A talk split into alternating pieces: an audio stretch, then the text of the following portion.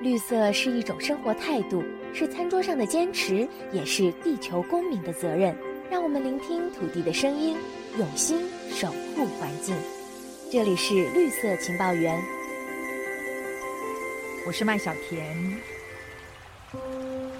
全球河川暗藏警号。今年二月，英国研究团队发表研究指出，全世界的河流都广泛存在药物污染的问题。其中，中国是亚洲的重灾区之一。珠江流域的总药物污染浓度名列排行榜的前端。香港的启德河更是检测到三十四种药物，高居全球之冠。当河流变成药库，存在什么风险？我们邀请两位专家来谈谈。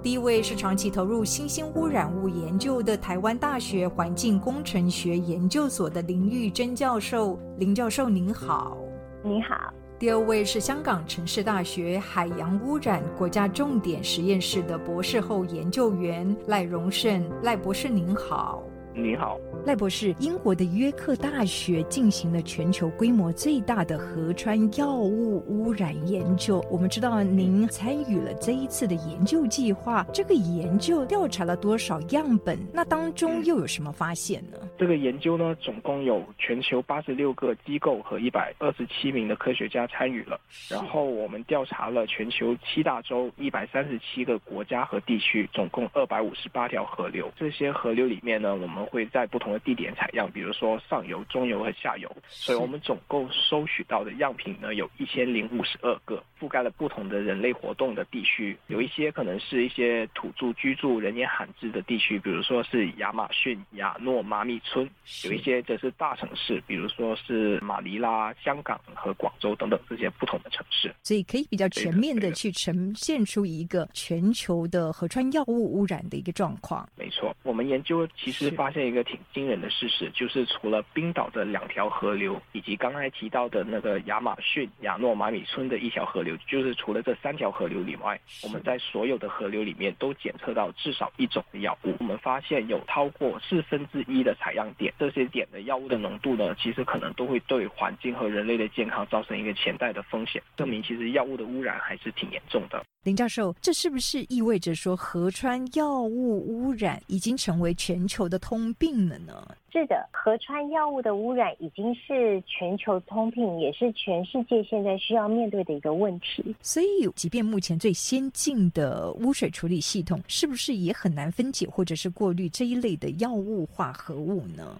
以我们最先进的污水处理系统是可以蛮有效的处理掉绝大部分，但是它所需要成本高，因为我们在处理污水的时候必须要考量经济层面，所以以目前来说，我们全世界在污水处理上，我们使用的其实是我们叫二级处理，但是二级处理这个方法是没有办法分解掉绝大部分的这些药物。那不是，那我们可以看得出来，哪一些地区的河川的药物污染是属于重灾区呢？我们有根据这些河流的药物的总平均浓度呢，进行了一个排名，然后我们发现十大污染最严重的河流呢，主要是位于亚洲、非洲和南美洲的国家，而最高浓度的河流呢，是来自于南亚巴基斯坦的拉合尔，而单一地点里面探测到药物数目最多的，则是来自我们香港的启德河。我们探测到的是三十四种不同的药物。那么，我们以中国还有台湾来看的话，这一次的调查结果有什么发现呢？如果是按总药物。平均浓度来排名的话呢，中国、香港、台湾河流的药物的污染呢，都排在一个比较前的位置。中国的两条河，广州的番禺，还有广州市中心的附近的一条河流，它是排在了第十七位和第五十七位，所以是属于珠江流域。对，属于珠江流域。然后香港的启德和林村河呢，就是排在了第二十九和七十位。台湾大埔溪这是排在第七十一位。然后如果按百分比来说的话，就是中国、香港。排在十七跟二十九的这条河流呢，就是比百分之八十的河流要高。然后台湾那个七十一位的这个河流呢，就是比百分之四十的河流要高。林教授，以这三个地区来看的话，您认为为什么会这么严重呢？河川药物污染的问题，河川的这些药物浓度跟人口的密度绝对有直接的关联性。是。那香港人口密度极高，台湾的人口密度跟中国也都高。只要在人口密度高的地方，他们排出来量就大。那因为这些药是我们人使用的药，那有些抗生素也是动物用药，或者是我们的农业水产用药，所以跟这些都有一些关系的。赖博士，香港的启德和为什么残留的比例会这么高呢？香港是一个人口非常密集的地区，所以用的药物也多。喜德河呢，其实是位于九龙地区，而且他们收集的水源里面呢，当中是包括了香港沙田以及大埔的污水处理厂，所以他们有好一部分的水都是来自污水处理厂。这些污水处理厂都是二级的污水处理厂，所以它的处理能力就比较有限。赖博士，那么根据我们这一次研究，药物残留的种类是否具有一些区域性的差异呢？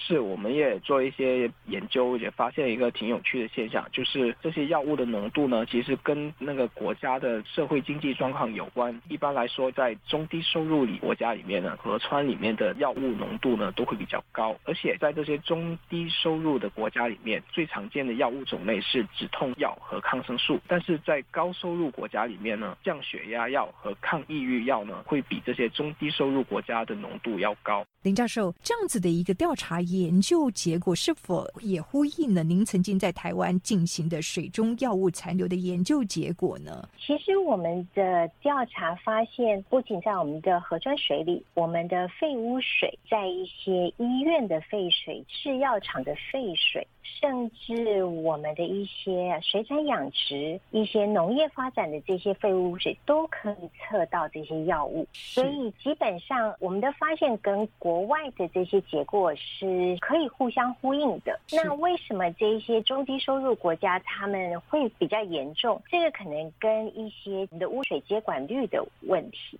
像家庭污水就直接排放了，就是排放在它最接近的这一些河川、河流里。所以这样的结果是。可以预期的，那不是那么普遍来说的话，为什么全球河川我们看到它是广泛的被喂药的状态呢？河川药物的污染呢，其实会有不同的一些因素来源。我们这个研究呢，有其合作的科学家呢，有帮我们统计一下这些河川附近的一些人类活动。我们发现，在药物污染比较高的河流里面呢，都会有不适当的垃圾的处理。有些地方人们会把垃圾呢直接扔到河川附近的这些垃圾里面呢，可能会有一些病人没有服用完的药物。那，另外呢，有可能是来自一些化粪池或者是污水处理厂的排放的处理的水。然后，如果收集这些排泄物的化粪池啊，或者是污水处理厂，如果它的技术不到位的话，它可能就会让这些残留的药物呢就排入河川里面。然后，另外一个也有可能是来自于这些药品制造设施直接的排放。就如果这些设施它并没有很好的管理，或者是没有很好的处理技术的话，在生产过程这些药物呢也可能会排进河川里面。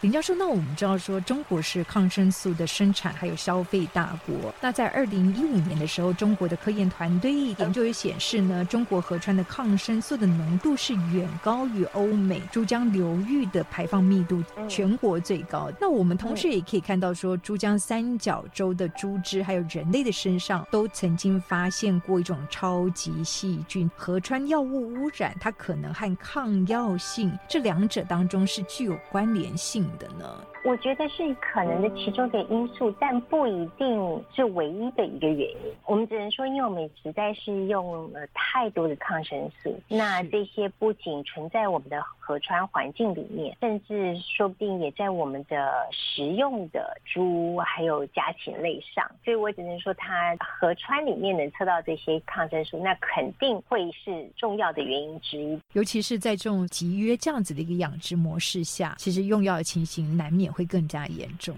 对，我猜他们可能除了人使用，像你刚才讲的这些畜牧养殖、水产这些，有时候都是会使用到这些抗生素的。那我想他们这个问题可能是更严重的。那他们的这些药物来源，有可能绝大部分反而是这部分造成的，这都是很有可能。赖博士，河川药物污染对于环境生态还有人类健康，这当中存在着哪一些潜在的威胁跟风险呢？不同的药物可能都会对人类造成一些不同的影响。比如说，一个降血糖药叫甲福明，它在我们这个研究里面呢，有超过百分之五十的样品都有含有这种药。然后这个药呢，有一些研究就指出呢，它可能会令到河川里面的鱼类呢，会有一些雌雄同体的情况，雄性呢可能会长出了一些雌性的的生育器官，然后就导致了生育的一些障碍。然后这种不育呢，就会影响到它们一些种群的发展，鱼类的数目可能会下降啊之类的。然后对人类来说的话呢，我们这个研究有提到一个河川中抗生素污染的问题，在很多河流里面都会找到这些抗生素。然后呢，我们也推算了这个抗生素造成的污染呢，也有很多地方呢是会超过安全的阀值的浓度。这些抗生素进入到环境里面，然后环境里面其实有很多的细菌，然后这些细菌呢暴露在这些抗生素下面呢，它们其实会有演化，然后呢可能就会让这些细菌得到了抵抗这种抗生素的一个能力。那如果这些细菌再感染到人类的话呢，那可能到时候我们生病的时候，我们就不能用这种抗生素来处理我们的病情了，因为就是这个细菌已经对这个抗生素有抗药性。国际上也已经有很多的人认为抗生素可能就是下一个非常大的人类健康的一个风险。就比如说，在今年一月份发表在《柳叶刀》的一个文章就推算，在二零一九年呢，全球呢其实可能有五百万的人都是死于感染了这些具有抗药性的细菌。然后世界卫生组织也推算呢，可能在二零五零年之后呢，这个人数甚至会再增加一倍，就是可能到时候会有一千万的人都会死于这种具有抗药性的细菌里面。所以我们都认为，我们不做一些行动去处理的话，可能这些污染的水就会成为了这种我们称为叫超级病菌的一个温床。林教授，那么这当中您看到什么风险？因为我们测到的药很多，那每一个药长期对于我们河川生态都会有风险，但是什么风险，其实我们并不是那么的清楚。比较清楚的就是像抗生素或者是激素这一些环境荷尔蒙，久了之后可能会造成，譬如说像鳄鱼它的生殖器的发育不良啊，或是鲤鱼的雌雄同体，所以这些是比较明确，这些是我们知道的。我们担心的问题是你。持续的去接触到这些康胖化合物，你的环境持续的有这些康胖，它到底对我们生态会慢慢的造成什么影响？这个都是现在的科学家都还在评估研究。这些药在水里，那它之间的交互的作用、交互的毒性，这些其实也是我们担心的，而且我们也不清楚。事实上，我们在环境都没有这样子的法规，就是因为有太多这种长期性的铺路的风险，我们都还不知道。所以很多未知的风险其实是藏在里面的。那现阶段其实没有人可以回答。对，这个比较困难。所以我觉得比较简单的呢，其实就是在源头，譬如说在。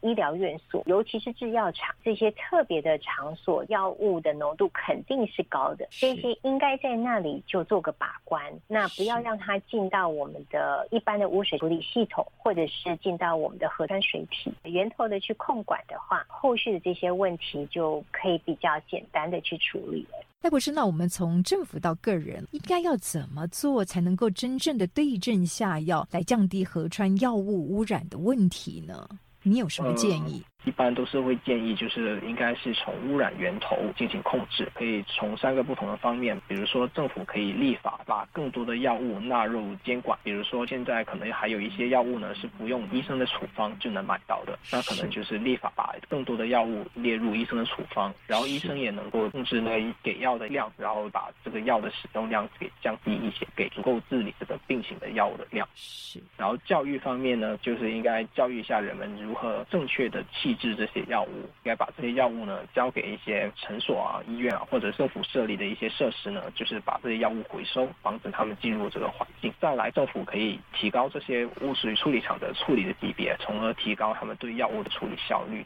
多管齐下，才能够真正的为河川药物污染的问题做好严谨的把关哦。对，这次也有一个空白的地方，就是在于我们检测的方法是只检测了河川的水。河川里面它其实除了水之外，还有一些有机的颗粒。然后呢，药物呢其实有分为就是水溶性和脂溶性。那水溶性呢，可能就会比较常溶解在水里面。然后脂溶性的药物呢，可能就会比较容易吸附到这些有机的颗粒里面。那我们这一次呢，主要就是探讨了就是水这方面的浓度，就是这些颗粒物的浓度，呢，我并还没有探讨，这也可能是造成一个空白的地方。